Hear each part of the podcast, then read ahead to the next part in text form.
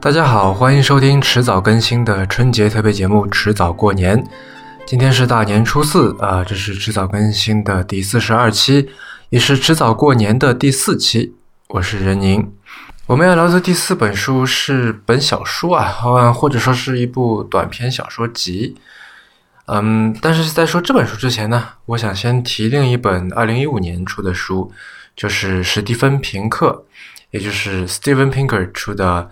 人性中的善良天使，暴力为什么会减少？这本书，嗯，平克是我一直关注的科学家或者说作家啊，他是做这个认知科学的。那么几年前，听闻他写了一本，呃，关于讨论人类暴力史的一本书。然后那时候听说这本书的这个中文版权已经由原来季风书园的严伯飞啊，他现在做的这个双三辉图书引进了。啊，我就一直非常期待，嗯，后来也事实证明啊，期待是非常值得的。嗯，在那本书里面，平克开篇就讲，他说人类历史最重大的事情，关人类数千年啊，就是人类的整体暴力呈现一个下降的趋势。那我们知道，暴力是人类从古至今都不曾消失的一种行为方式。嗯，暴力不但深度参与，可能某种程度上说塑造了我们人类的历史，它也影响着每每一个人看待世界、看待社会、看待生命本身、看待自己、看待别人的这么一种态度。那么，对于大多数人而言，正因为暴力在我们生活当中，或者说我们要面对的暴力正在越来越减少，所以呢，我们今天才可以不必时刻担心。啊，走在路上不必担心被抢劫、被强暴或者直接被谋杀，啊，我们才有机会去展开自己的生活，才有机会去寻求个人的，你说梦想的实现啊，个人的成长等等，对吧？或者说实现自己的理想。那在现实生活当中，大部分人其实都处于一种相对平和的状态当中啊。那我们也知道，最近的这个几十年也是人类历史上面罕有的，呃，在世界范围来看都比较和平的时期。但是如果我们看看网络世界，那就非常不一样了。呃，One Piece 之前翻译过一篇《时代周刊》上面关于网络暴民的文章，大家可以去看一看。那那篇文章是以这个美国的网络世界为背景的，那中国的网络世界其实也是这样。嗯，别的不论吧，有一个现象哈，在这个网络上面非常普遍，那就是。呃，粗话、脏话或者说糙话的这个出现啊，英文叫英文叫 vulgarism，呃，这些话你在日常生活当中本来是不会说的，就是你跟你的这个呃朋友、家人是哪怕不认识不认识的街上某一个人，对吧？你不会说这种话，但是在网上出现了，很多人在用，很多人在各种场合在用，然后你开始也许会觉得有点新鲜，觉得有点不适应，但是渐渐会觉得很正常。比方说“表”这个词，如果我没有记错的话，这个词一开始是由绿茶婊来的啊，然后就出现了各种各样的表。对于那些我们看不惯的事情或者人，我们经常会用“叉叉婊”这个词来指代啊。差不多的还有什么“某某癌”啊，什么什么的。我们知道这个前段时间韩寒的那个电影，嗯，遭就是在网上引起了很大的这个争议嘛，因为它那里面的一首。一首还是两首？它的那个主题曲里面的歌词，哈，嗯，有一点就是大男子主义，或者说，呃，用那个就 vulgarism 来说，就属于直男癌，对吧？然后后来这个在网络上面就变成是直男癌 vs 女权婊这种呃一场纷争。嗯，很多中国人其实信奉话糙理不糙，对吧？但是。这只有在就是双方都是非常熟悉，都知道对方在说什么，都对语境非常知晓啊，互相知根知底这种情况下面才成立的。糙只是代表着一种非常原始的认知，非常直接的一种感情力量，所以糙话总是更能煽动你，更能排斥啊，更能就是把这个人的感情带起来，更能去吸引一批人，然后激怒另一批人。最终会造成所谓的这个民众的撕裂嘛？嗯，然后我们都知道，这个情感力量对于理性有抑制作用，对吧？所以说，这个文天在网上看到说，话糙理不糙，可能可以这样理解：表达形式可以原始而粗粝，但理性容不得情感来干涉。但事情是，就这两个东西往往是不是那么容易能够分得开的，对吧？它往往是相互影响，往往是你中有我，我中有你的。嗯，有一个例子哈，我最近看到一个 vulgarism 叫做“努力表”，这个词是怎么来的呢？我稍微看了一下，大概是先从这个地下偶像或者说这个民间偶像开始的啊，然后再到类似就推及到选秀啊，推及到普通演员等等。什么叫努力表呢？就是说，呃，某一个偶像他可能长得比较可爱，或者说他比较可爱或者比较帅气啊。呃，然后他也就非常的努力啊，至少在这个公众形象当中，他打打造了这么一个形象，就是呃，他非常勤奋、非常努力、非常有礼貌等等等等。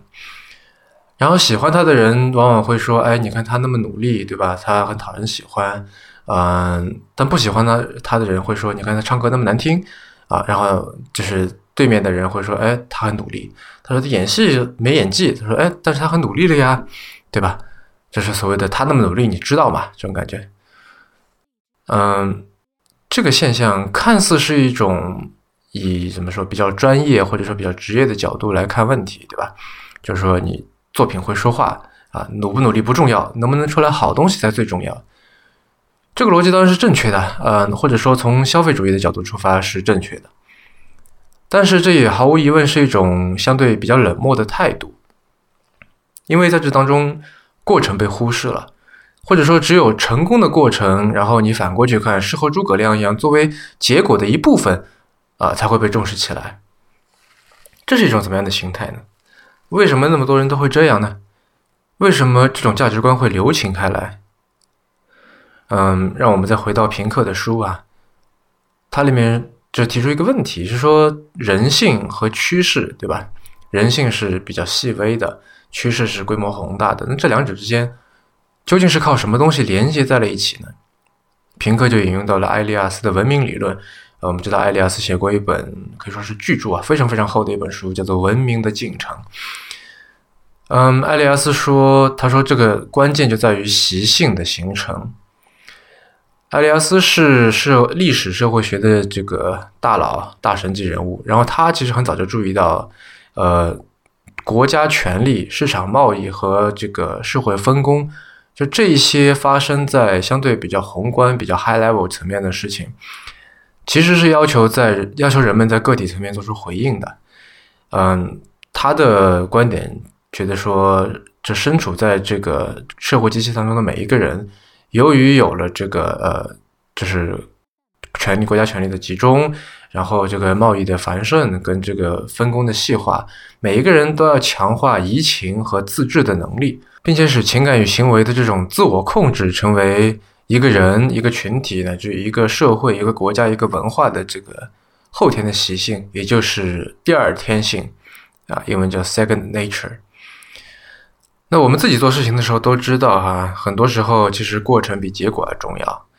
嗯，就。有的时候，这也不仅仅是一句很好听的话，它就是很多时候我们会设身处地的感觉到，的确是这样的，对吧？你去做了，去拼搏了，那你所谓的尽人事听天命，你做了以后，结果也许不好，也许好，好当然是皆大欢喜；如果不好，那也没有什么办法，对吧？那你整个过程当中，你还是有所学习，你还是有所收获啊，没有什么事情是白做的，对吧？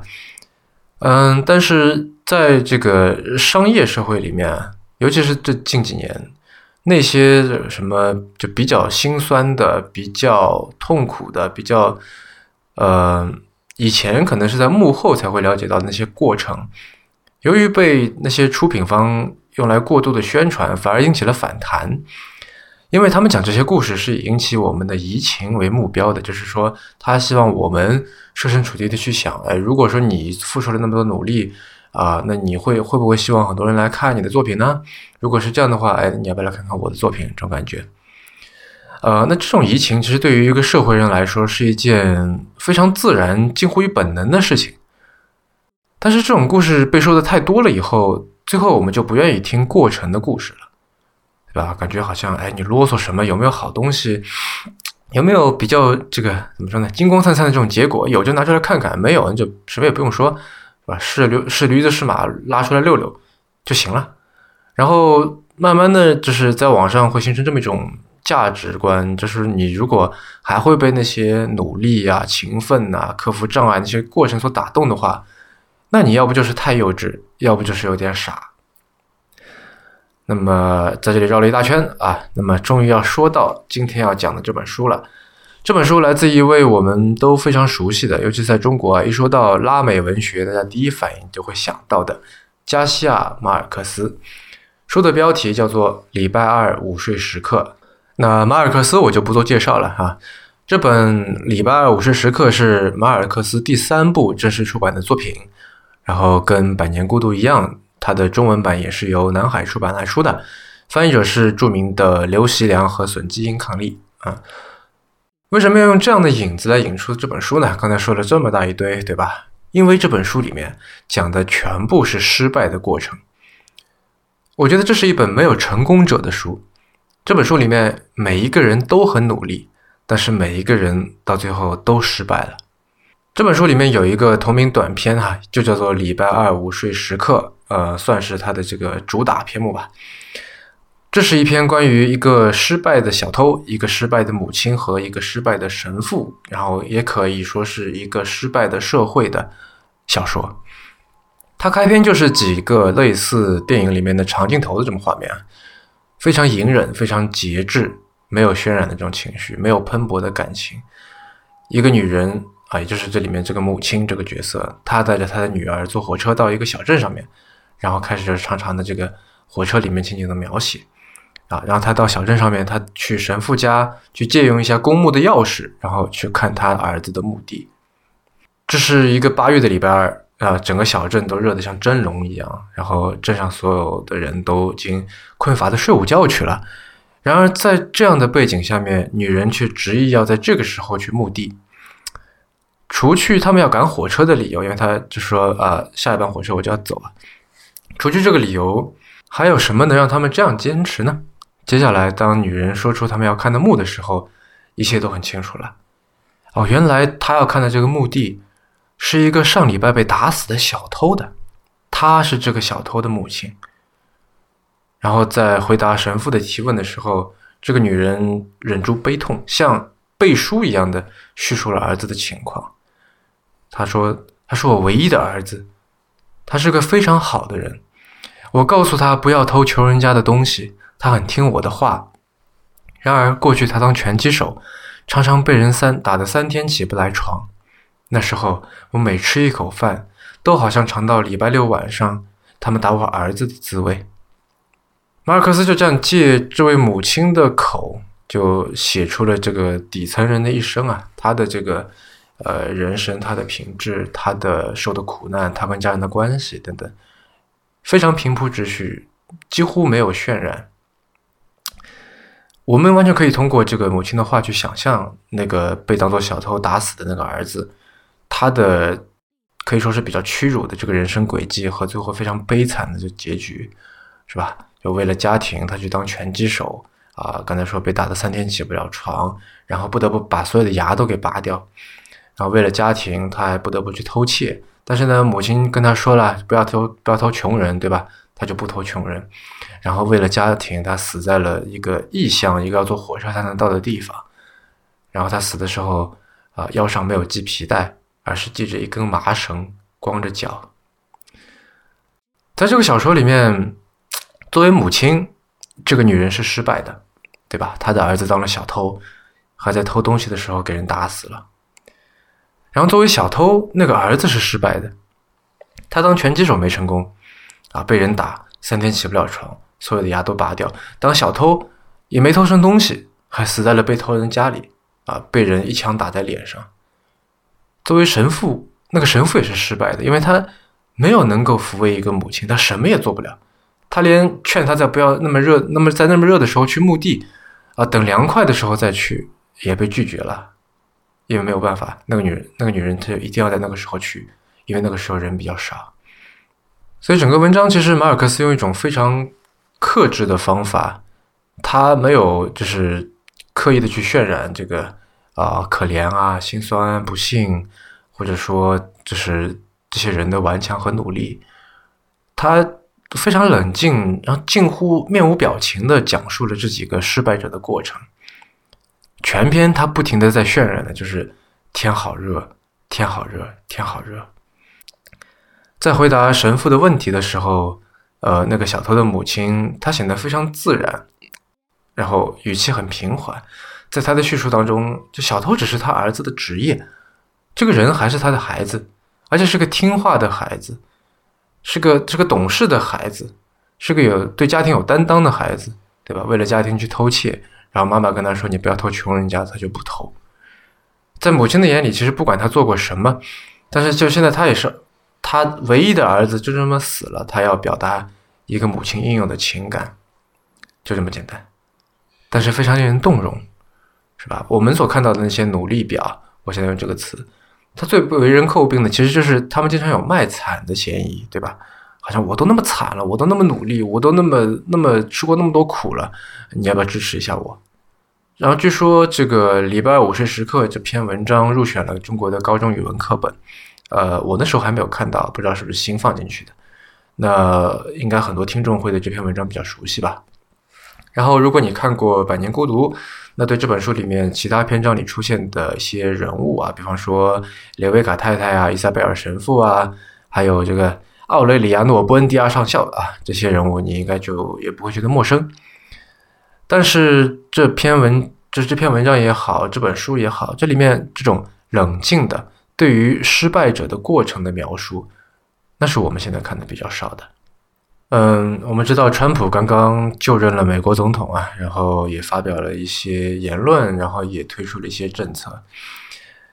在之前这个还没有尘埃落定的时候，其实关于大选有过非常非常多的这个中文的论述啊，在我们的网络世界里面。然后我看到了很多那种迫不及待显示比显示自己比别人多看一步的那种样子。也看到了很多那种假装超然，其实巴不得所有人都知道自己有多精明的这种样子。而假装超然也好啊，说人家努力表也好，追求的其实是一种冷漠的，怎么说呢？线上版的犬儒主义啊，这点就是，比方说你老是在用你国啊、呃赵国啊等等，我觉得也是一样的。那我想大家看完了这本书。大概会对失败，或者说对过程的这个重要性，以及我们现在所熟悉的这种啊以结果导向的思维方式，嗯，应该会多一点讨论，多一点怀疑吧。您刚刚收听的是迟早更新的二零一七丁酉年春节特别节目《迟早过年》的第四期，也是总的第四十二期。这是一档以科技创新、生活方式和未来商业为主要话题的播客节目。也是风险基金 Once Ventures 内部关于热情、趣味和好奇心的音频记录。那我们现在在做的这个迟早过年啊，作为特别系列，我们会在酒足饭饱之余谈谈好书，聊聊阅读。我们鼓励您给我们任何意见、问题或者反馈啊，欢迎您写邮件给我们，呃，哪怕打个招呼也好啊，对吧？嗯，我们的邮箱地址是 embrace at weareones.com。拼法是 e m b r a c e at w e a r e o n e s 点 c o m。你也可以在新浪微博上面找我们，我们的新浪微博 ID 是迟早更新 FM。迟早更新网站的网址就是邮箱的后缀，您可以在页面右上角找到页面链接。您可以在官网上找到我们为每一期节目准备的详细的延伸阅读，希望您善加利用。如果您喜欢我们的节目，您可以在 iOS 内建的播客 App 或者各大播客平台搜索“迟早更新”进行订阅收听。我们希望通过这档播客，能让熟悉的事物变得新鲜，让新鲜的事物变得熟悉。感谢收听，我们下期再见。